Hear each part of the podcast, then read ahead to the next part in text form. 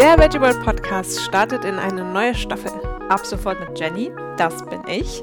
Und mit mir, ich bin Vera. Lars hat den Veggie World Podcast leider verlassen. Das hat er euch in den letzten Folgen ja bereits erzählt. Dafür hat der Podcast mit uns ab sofort gleich zwei neue Gastgeberinnen. Wenn ihr ab und zu das Veggie World Magazin lest oder uns auf Social Media folgt, dann kennt ihr uns bereits. Zumindest habt ihr dann mit ziemlich großer Wahrscheinlichkeit schon Texte von uns gelesen. Denn wir beide sind die Veggie World Redaktion. Vera leitet die Kommunikation der Veggie World. Und Jenny ist unsere Marketing- und Social Media Managerin. Wir freuen uns riesig, dass wir euch jetzt auch im Podcast mit veganem Content bespaßen dürfen. Bevor es losgeht, möchten wir uns aber erst nochmal bei Lars bedanken. Mehr als dreieinhalb Jahre Veggie World Podcast. Ganze 178 Episoden voller Tipps, Infos und Interviews rund um das Thema Vegan. Da treten wir in ziemlich große Fußstapfen, würde ich sagen. Das kannst du laut sagen, Jenny. Lars hat nämlich ganz schön viele Fans und einige von euch sind sogar mit und durch den Podcast vegan geworden. Und das ist schließlich das schönste Kompliment, das man für veganen Content bekommen kann. Deswegen geht es auch in der neuen Staffel weiter mit Tipps für den veganen Start und den veganen Alltag. Es spielt also keine Rolle, ob ihr erst vegan werdet oder es schon seid. Produkttests, spannende vegane Menschen, News aus der veganen Bubble. Wir reden über alles, was uns und euch bewegt. Los geht's!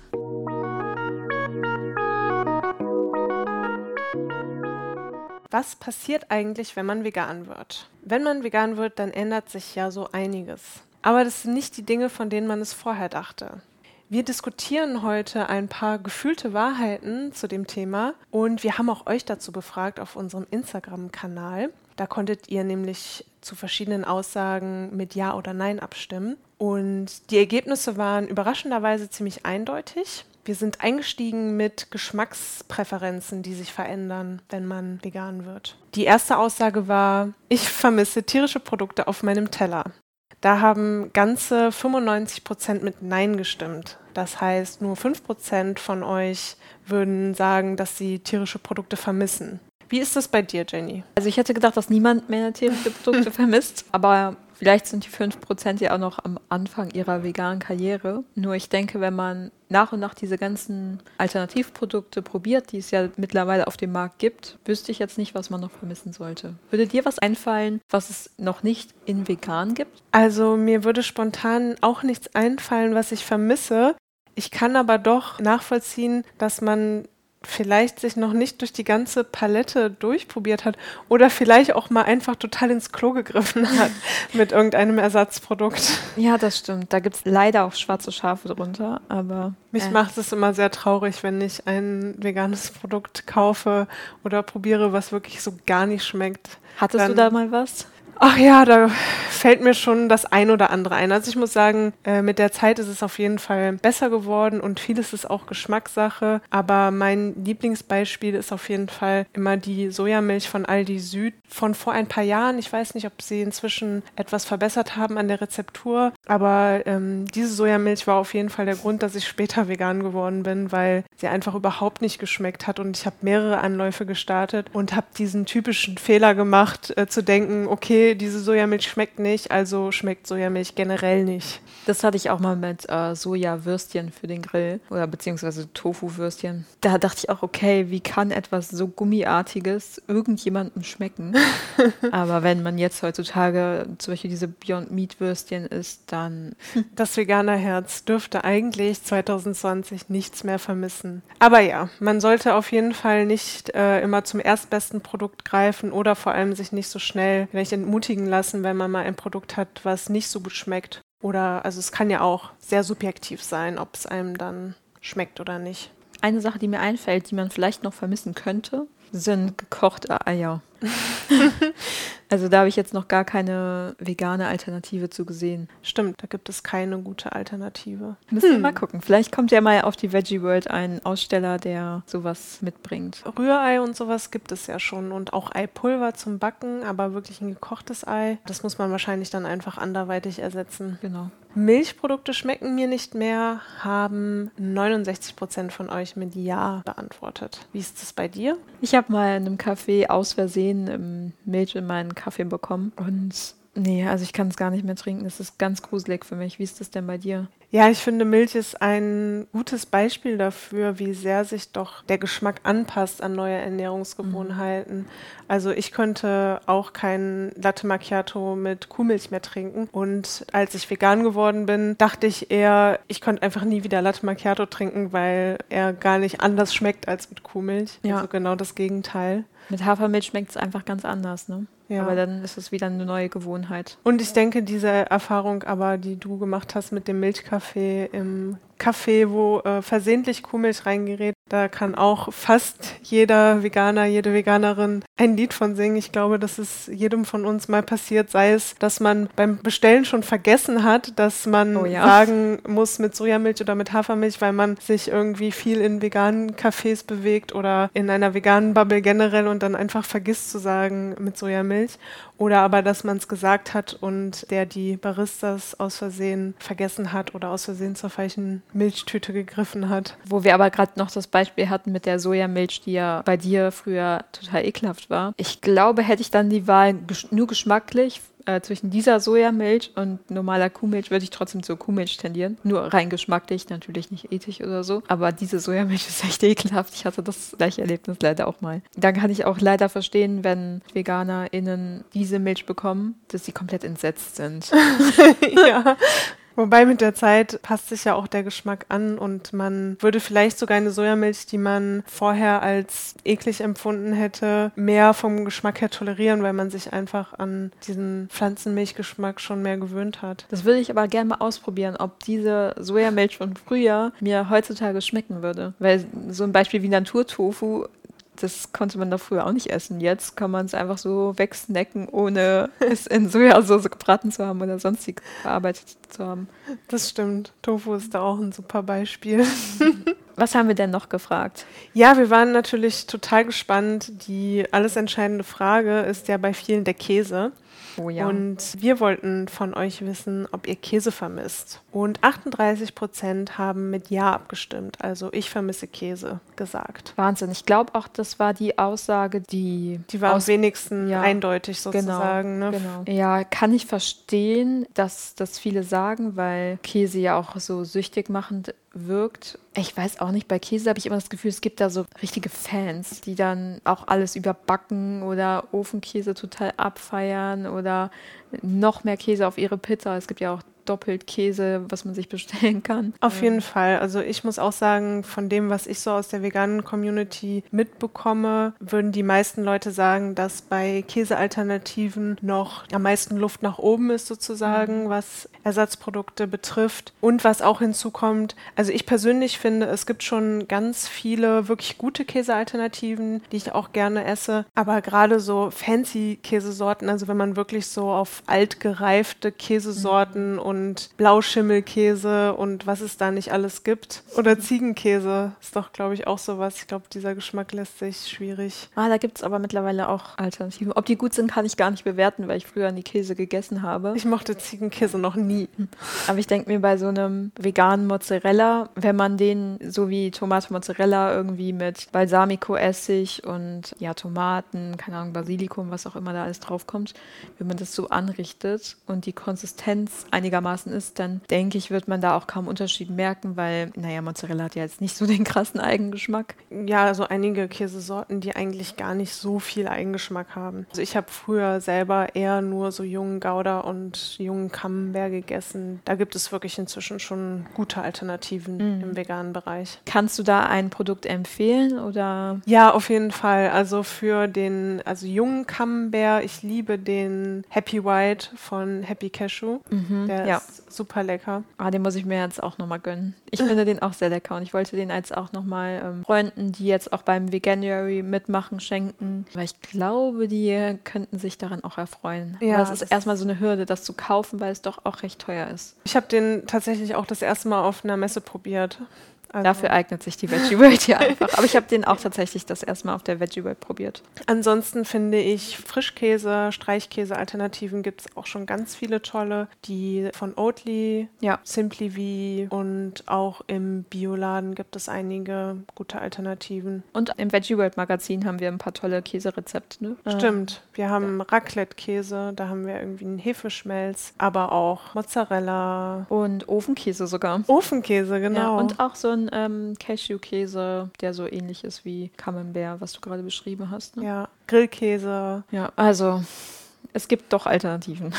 ja, genau. Also man muss ja nicht nur von den Alternativen ausgehen, die im Supermarkt oder Biomarkt oder auf der Veggie Bowl zu finden sind. Man kann auch ganz viel selber machen aus eben Cashews, Tofu, allen möglichen pflanzlichen Zutaten.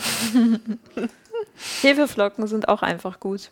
Oh ja, stimmt. Das ist eine sehr beliebte Parmesan-Alternative, glaube ich. Ja. Auf äh, Spaghetti Bolognese. Bei mir kommen Hefeflocken auf alles. Hefeflocken als Topping für alles. Apropos Hefeflocken, die zählen ja auch zu den Produkten, die die meisten erst kennen, seitdem sie vegan sind. Und auch danach haben wir euch gefragt, die Aussage war, seit ich vegan bin, habe ich viele neue Lebensmittel kennengelernt und da haben ganze 96 Prozent mit Ja geantwortet. Da braucht man nur von den veganen Klassikern anzufangen wie Tofu, Tempeh, Seitan. Äh, war mir vorher gar kein Begriff. Und dann so speziellere Sachen wie Kalanamak-Gewürz. Das ist ein Salz, das man ganz gut für Rührtofu zum Beispiel verwenden kann, also für veganes Rührei, weil das schwefelhaltig ist und dadurch diesen Eigeschmack ganz gut ja, nachmacht. Aber auch alle möglichen Nussmusse, das war früher kein Bestandteil meiner Ernährung.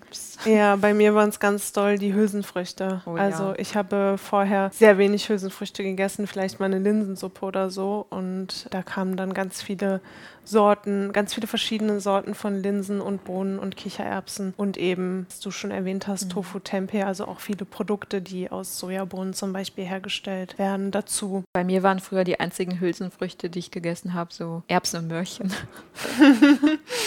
aus dem Glas. Mm, lecker. Das klingt nach knackigem Gemüse. das klingt nach, ja, muss halt noch ein Gemüse dazu. Ja, aber auch beim, ich finde auch gerade beim Gemüse wird man doch experimentierfreudiger. Und bei mir waren es auch oh, viel, ja. viel, Getreide tatsächlich. Mhm. Getreide mhm. und Pseudogetreide. Also ich habe vorher nicht unbedingt mit Hirse, Buchweizen oder Quinoa gekocht. Überhaupt nicht. Also Buchweizen kannte ich auch gar nicht. Hirse auch nicht. Also ich muss auch dazu sagen, meine Familie war so sehr, sehr klassisch unterwegs. Also Vollkornnudeln gab es nicht. Da gab es einfach nur normale Spaghetti und maximal weißen Reis, aber auch so schwarzen Reis, keine Ahnung, Quinoa, was man jetzt eigentlich als Beilage gerne isst. Bulgur, Couscous, kannte ich nicht. Und die beste Entdeckung sowieso Hummus, Falafel Falafel. Oh ja. ja, wo wir gerade schon bei dieser Vielfalt sind. Wir haben euch auch gefragt, ob ihr genug Auswahl an Lebensmitteln und Speisen habt. Denn das ist ja auch ein beliebtes Vorurteil oder ein weit verbreitetes Vorurteil, dass man sich in der Varietät der Lebensmittel, wenn man vegan wird, eher einschränkt, als dass wirklich Lebensmittel dazukommen. Mhm. Also im ersten Moment denkt man, okay, ich lasse jetzt ganz viele Sachen weg und hat gar nicht auf dem Schirm, wie viel Neues eigentlich dazukommt. Von euch auf jeden Fall haben auch sogar 98 Prozent der Aussage zugestimmt, dass sie genug Auswahl an Lebensmitteln und Speisen haben. Dadurch, dass man sich dann neu mit der Ernährung irgendwie auseinandersetzt, findet man natürlich auch viel. Aber auch sonst, die meisten haben doch in ihrem Fundus eigentlich ja, keine Ahnung, zehn Gerichte, die man immer wieder reproduziert. Dann sind es irgendwie drei Nudelgerichte, die man macht, dann noch irgendwie Fischstäbchen mit Spinat und Pizza. Aber ähm, wenn man sich vegan ernährt, kommt man ja auch einfach dazu, dass man mehr ausprobieren möchte. Vielleicht auch sogar selber kocht, was natürlich nicht auf jeden oder jede zutrifft. Aber grundsätzlich äh, kann ich nicht verstehen, wenn man nicht genug Varietät hat. Was denkst du? Ich würde auch sagen, also. Und zu der Lebensmittel- und Speisenauswahl muss man ja auch einfach mal sehen. Vor noch einigen Jahren oder Jahrzehnten, da gab es ja wirklich nur einen Bruchteil in den Supermärkten. Da hat man sich von dem ernährt, was man in seinem Garten hat oder vom Bauern hatte. Aber allein, ich meine, was wir jetzt schon angesprochen hatten, Quinoa und Tofu oder was auch immer. Erstmal gab es die Sachen nicht oder sie gab es einfach nicht bei uns. Auch diese ganzen Hülsenfrüchte wie rote Linsen oder sowas irgendwo von woanders herkommt klar, das kannten wir nicht und jetzt haben wir so viel. Wir das stimmt. Also es gibt auf jeden Fall ja einerseits diese Riesenauswahl und andererseits bin ich manchmal wirklich erleichtert, dass ich manche Regale im Supermarkt gar nicht absuchen muss nach irgendwas, was mir mhm. schmeckt, weil ich einfach weiß, okay, dieses ganze Süßigkeitenregal ist wahrscheinlich, da ist vielleicht ein veganes Produkt dazwischen, da brauche ich mich jetzt gar nicht irgendwie hinstellen und das suchen. Ja, ich bin auch dazu übergegangen, nicht mehr in so große Supermärkte zu gehen. Sowas wie, Achtung, Werbung, aber sowas wie Real, Metro oder sowas finde ich total stressig. Dann reicht auch so ein kleiner Bauernstand oder so ein kleiner Wochenmarkt.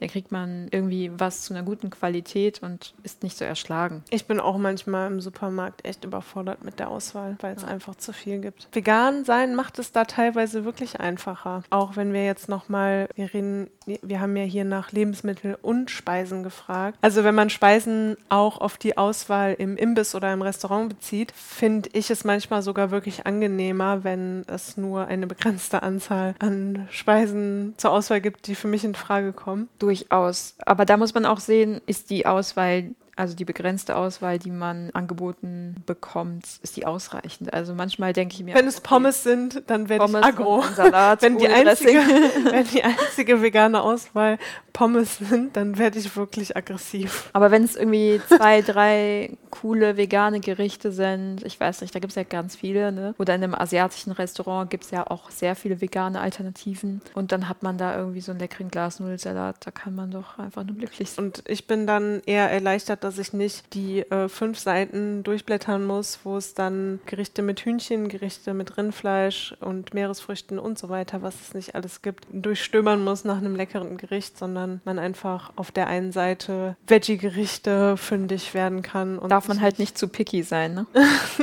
also ich persönlich bin da halt gar nicht picky. Also ich, ich esse oder ich mag einfach jedes Essen, was vegan ist, solange es halt gut zubereitet ist. Also es gibt eigentlich keine pflanzliche Zutat, die ich nicht mag. Nee, also bei mir ist es nur, wenn es dann zu fettig ist. Wir hatten ein bisschen die gefühlte Wahrheit im Kopf, dass doch wahrscheinlich jeder Veganer und jede Veganerin im Nachhinein sagen würde, dass sie schon früher vegan geworden wären, wenn sie denn gewusst hätten, wie einfach es ist. Und auch da habt ihr unsere gefühlte Wahrheit bestätigt. 88 Prozent haben dem zugestimmt. 88 Prozent ist auch ziemlich viel. Finde ich richtig schön, dass es so vielen von euch leicht fällt, vegan zu sein oder vegan zu leben. Ja, bei mir ist es. Was ist mit den 12 Prozent bitte los?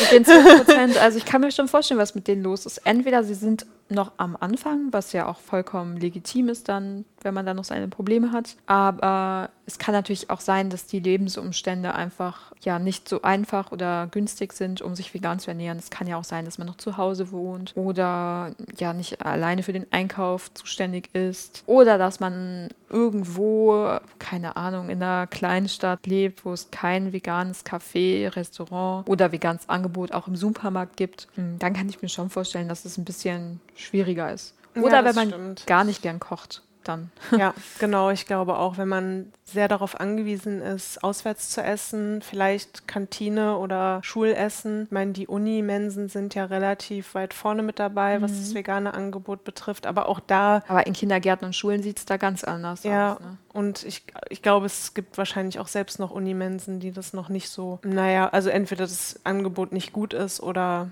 es gar nicht existiert. Es kommt auch da wahrscheinlich ein bisschen darauf an, wie verkopft man an die Sache rangeht. Wenn man jetzt mit der Überzeugung rangeht, okay, ich bin jetzt vegan und ich ersetze alle Gerichte, die ich vorher gegessen habe, eins zu eins und suche irgendeine Alternative, wo man jetzt wahrscheinlich auch größtenteils an Alternativprodukte rankommen muss, dann ist das schon schwierig, wenn man das gerade nicht im Supermarkt hat. Dann alles online zu bestellen, ist wahrscheinlich auch nicht der einfachste Weg. Das stimmt. Im Prinzip haben wir dazu auch die Kontrollfrage gestellt. Mir fällt die vegane Ernährung schwer. Da haben 11 Prozent von euch mit Ja gestimmt. Also es ist im Prinzip ein Prozent äh, weniger. Ja, und es ist auch irgendwie eigentlich eine andere Aussage, weil man nicht weiß, ob bei, wenn ich gewusst hätte, wie einfach es ist, wäre ich schon früher vegan geworden. Ob die Leute mit Nein gestimmt haben und das auf das einfach beziehen. Ne? Das stimmt, ja. Für mich wäre auch ein Grund gewesen, früher schon vegan werden, wenn ich einfach diese ganzen Informationen schon gehabt hätte. Hätte ich gewusst, wie schlimm es wirklich für die Tiere ist oder hätte ich gewusst, dass ja einfach Milch für Kälber ist und nicht für uns, dann hätte ich diese Entscheidung schon früher treffen können. Oder hätte ich gewusst, wie krass die Auswirkungen auf die Umwelt sind, dann ja, das hätte mir die, die Entscheidung einfach erleichtert. Ich bin tatsächlich nicht nur wegen der Tierliebe zum Veganismus gekommen, auch klar, ich liebe Tiere. Ich glaube, das behaupten auch ziemlich viele von sich. Aber bei mir waren es auch vor allem die gesundheitlichen Aspekte, die mich dazu gebracht haben. Da war mein Ego doch größer. ähm, leider. Ja, aber hätte ich trotzdem gewusst, also wie schlimm es wirklich den Tieren geht, dann hätte ich mich wahrscheinlich gerne dazu früher entschieden. Wie ist das bei dir? Hattest du da irgendwie mal den Gedanken, ja, das hätte ich auch früher tun können? Auf jeden Fall. Also für mich waren es schon die Facts und Figures aus der Massentierhaltung, die mich doch ähm, sozusagen zur ethischen Entscheidung gebracht haben, mich vegan zu ernähren. Also wenn man da einfach mal die Zahlen liest, wie viele Küken jährlich geschreddert werden, das waren so wirklich für mich Informationen, die am Ende ja noch den Anstoß gegeben haben. Für mich war das auf jeden Fall das, was mich dabei, ähm, also was dafür gesorgt hat, dass ich dabei bleibe. Ja, genau. Wenn man dann umgestellt hat, am Anfang lernt man ja dann auch eben noch mal ganz viel dazu, wie krass die Ressourcenverschwendung zum Beispiel ist durch die Tierproduktion. Das war mir gar nicht so klar. Das habe ich dann mit der Zeit erfahren und dachte auch eben, hätte ich diese Information früher gehabt, wie doch eindeutig Ressourcen gesunder die vegane Ernährung ist, hätte ich das auch schon früher umgesetzt. Ja, auch man hört ja immer sowas wie, es ist irgendwie umweltfreundlicher mit dem Fahrrad zu fahren als mit dem Auto. Aber wenn man das dann mal damit irgendwie vergleicht, wie viel umweltfreundlicher es ist, irgendwie ein Stück Tofu anstatt einem Stück Rindfleisch zu essen, da wird einem das ja erstmal bewusst. Aber wenn man nicht so das krasseste Zahlengefühl hat, dann fällt es natürlich erstmal schwer, vielleicht auch diese ganzen Zusammenhänge zu erkennen. Und als ich von zu Hause aus ausgezogen bin, dachte ich so, ja, ich esse doch keine Tiere mehr. Also ganz ehrlich, doch nicht für mich. Und, ähm, aber auf Eier habe ich nie verzichtet, weil ich mir auch immer selber eingeredet habe, hey, die kommen ja aus dem Huhn. Also das tut dem ja nicht weh, das muss ja sein Ei legen. Und dass da diese ganze Industrie dahinter steckt, das war mir einfach nicht bewusst, beziehungsweise ich wollte es nicht wissen. Wenn man mal kurz darüber logisch nachdenkt, wie viele Eier da im Supermarkt stehen und wie groß die Flächen sein müssen, dass da glückliche Hühner auf der Wiese rumhüpfen, ähm, ja, kommt man ja schnell in den Gedanken. Ich muss sagen, bei mir war es eher so, dass ich anfangs noch dachte, dass vegan werden gesundheitlich eher gefährlich ist, als mir gesundheitliche Benefits gibt, weil es ja doch auch da, naja, wahrscheinlich immer noch, aber vor allem auch vor ein paar Jahren noch ziemlich viele Falschinformationen im Umlauf war und man im Prinzip überall gelesen hat, wenn man sich vegan ernähren will, dann muss man ganz genau wissen, was man tut und um, um überhaupt ja nicht als mangelernährter Veganer, Veganerin am Proteinmangel und B12-Mangel zu sterben. Bei dir war das noch eine andere Zeit auch als bei mir. Also bei mir, als ich vegan geworden bin, habe ich dieses Buch ähm, von Dr. Michael Greger gelesen, How mhm. Not to Die. Und dann dachte ich, ja, cool, ich will nicht sterben, das wird wahrscheinlich das Richtige für mich sein. Und ja, da hatte ich eher so ein bisschen Angst vor dem Tod und dachte mir, okay, das, das hat mich so mehr dazu geführt. Ja, auch, also in unseren gefühlten Wahrheiten ging es auch um körperliche Benefits und, und um Wohlbefinden. Wir haben euch gefragt, ob ihr durch die Ernährungsumstellung körperliche Vorteile gespürt habt. Und 70 Prozent haben mit Ja geantwortet. Hm. Das kann ich mir auch dadurch erklären, vielleicht, dass man grundsätzlich dann mehr Obst und Gemüse isst, weil es einfach einfacher fällt, vielleicht da Zugang zu, zu finden. Und wenn man mal veganes Frühstück oder sowas googelt, da wird einem ja auch schnell irgendwie sowas wie Porridge oder sowas entgegenkommen. Und dann greift man vielleicht nicht mehr auf sein Fertigmüsli, was man vorher immer äh, gegessen hat, wo irgendwie ja, Honig drin ist oder Schokosplitter. Ähm, ja, und wenn man dann anfängt, sowas wie Haferflocken zu essen, dann kommt man vielleicht eher auch an so eine gesündere Ernährung. Und dann kann ich mir vorstellen, dass es einem vielleicht auch schnell besser geht. Für manche ist vielleicht auch einfach der Grund, dass sie auf eine vegane Ernährung umstellen, weil sie merken, dass sie bestimmte Tierprodukte nicht gut vertragen und sie spüren deswegen eine Besserung. Die, das Gewissen ist einfach besser, deswegen fühlt sich der Körper besser. ist nicht ganz so weit hergeholt, dass, nee.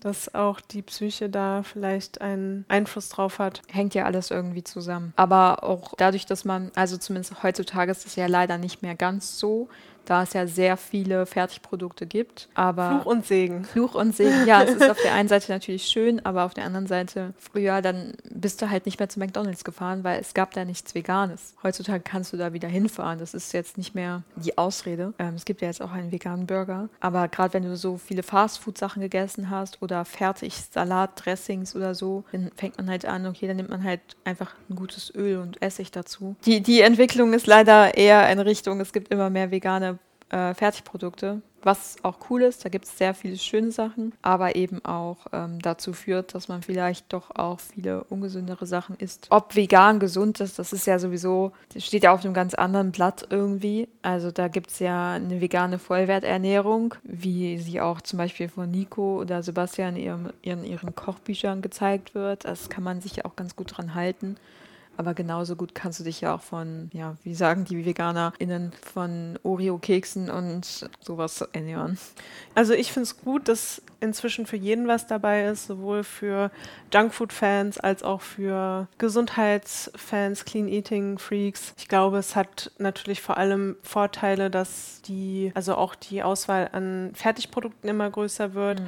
Aber auf jeden Fall sehe ich es auch persönlich, also rein subjektiv als Fluch und als Segen, weil man einfach doch schon eher in die Versuchung kommt, mal ein nicht so gesundes Produkt zu essen. Für uns als Leute, die äh, zumindest auch schon vegan sind. Ich finde es aber schön, diese ganzen Alternativprodukte für Leute, die erst sich dafür interessieren und sich dann wegen der großen Auswahl auch dafür entscheiden. Und im Ende ist es mir persönlich egal, ob die Leute sich gesund ernähren oder nicht. Hauptsache, es sterben keine Tiere dafür.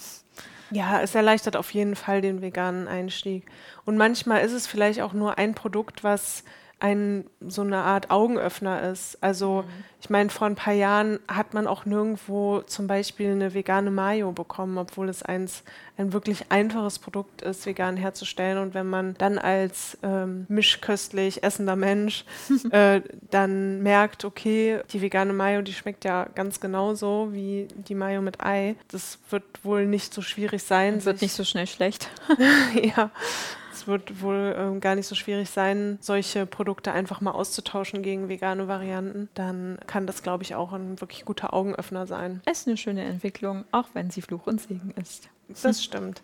Aber viele von euch haben auch gesagt, dass sie sich gesünder ernähren, seit sie sich vegan ernähren. Und zwar 81 Prozent. Das kann ich auch von mir aus sagen, dass ich mich da seitdem gesünder ernähre, einfach nur, weil man sich ja auch vielleicht mehr mit der Ernährung auch auseinandersetzt. Auch mal schaut, okay, was sind überhaupt Makronährstoffe, was sind Mikronährstoffe, welche Vitamine braucht man. Man bekommt es ja auch von der Gesellschaft immer wieder gespiegelt. Hey, denkst du an dein Vitamin B12 und hast du genug Proteine? Ja, und diese Frage stellen dann aber meistens Menschen, die selbst gar nicht sagen können, wo sie ihr Vitamin B12 denn herbekommen. Das sind einfach diese. Ich habe da mal was aufgeschnappt und ich muss mal ganz kurz hier was sagen, denn ich bin dagegen.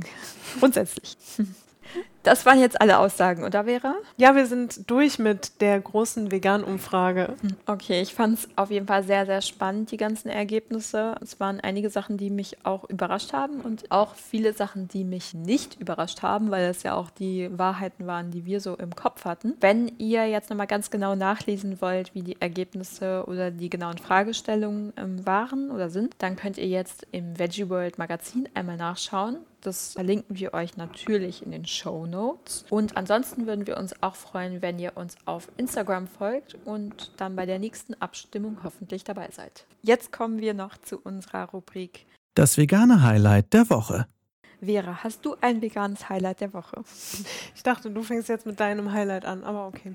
Äh, ja, ich habe auf jeden Fall ein veganes Highlight. Und zwar habe ich leckere Datteln geliefert bekommen. Mm. Und wenn man die mit crunchy Erdnussmus füllt, dann ist das eine geschmackliche Offenbarung. Also das war mein Highlight der Woche und äh, ist gleichzeitig mein Tipp äh, von mir an euch exklusiv. Äh, falls ihr das noch nie probiert habt, dann macht das mal. Es ist göttlich. Pralinenmäßig. Ich lieb's auch. Was war denn dein Highlight? Mein Highlight ist, ich habe ein bisschen drüber nachgedacht und es ist schon ein bisschen länger her jetzt, sind wir schon im Februar. Aber ich würde gerne noch ein, ähm, eine tolle Situation noch aus dem letzten Jahr erzählen, auch wenn das quasi ein bisschen gegen die Spielregeln spricht. Aber ähm, ich wollte gerne noch ein bisschen vom Weihnachtsfest erzählen. Da wir im Januar Sendepause hatten, lassen wir das mal gelten, würde ich sagen. Danke. Nämlich ist mir aufgefallen auf Instagram vor allem auch unter meinen nicht veganen Freunden und Freundinnen, dass sehr, sehr viele ein veganes Weihnachtsessen äh, genossen haben dieses Jahr. Und das ist viel mehr gewesen als in den vergangenen Jahren. Und ich wurde auch zuvor öfter gefragt, was man denn machen könnte. Und ja, das finde ich ganz toll, dass sich dann viele doch den Weihnachtstag genommen haben, um dann mal vegan zu kochen. Das sollte man nicht denken, weil ja doch bei vielen gerade solche festlichen Anlässe doch noch die Anlässe sind, wo sie nicht auf Fleisch verzichten können oder wollen. Ja, also Aber die, sehr schön, das klingt. die gut. Aussage war so im Tenor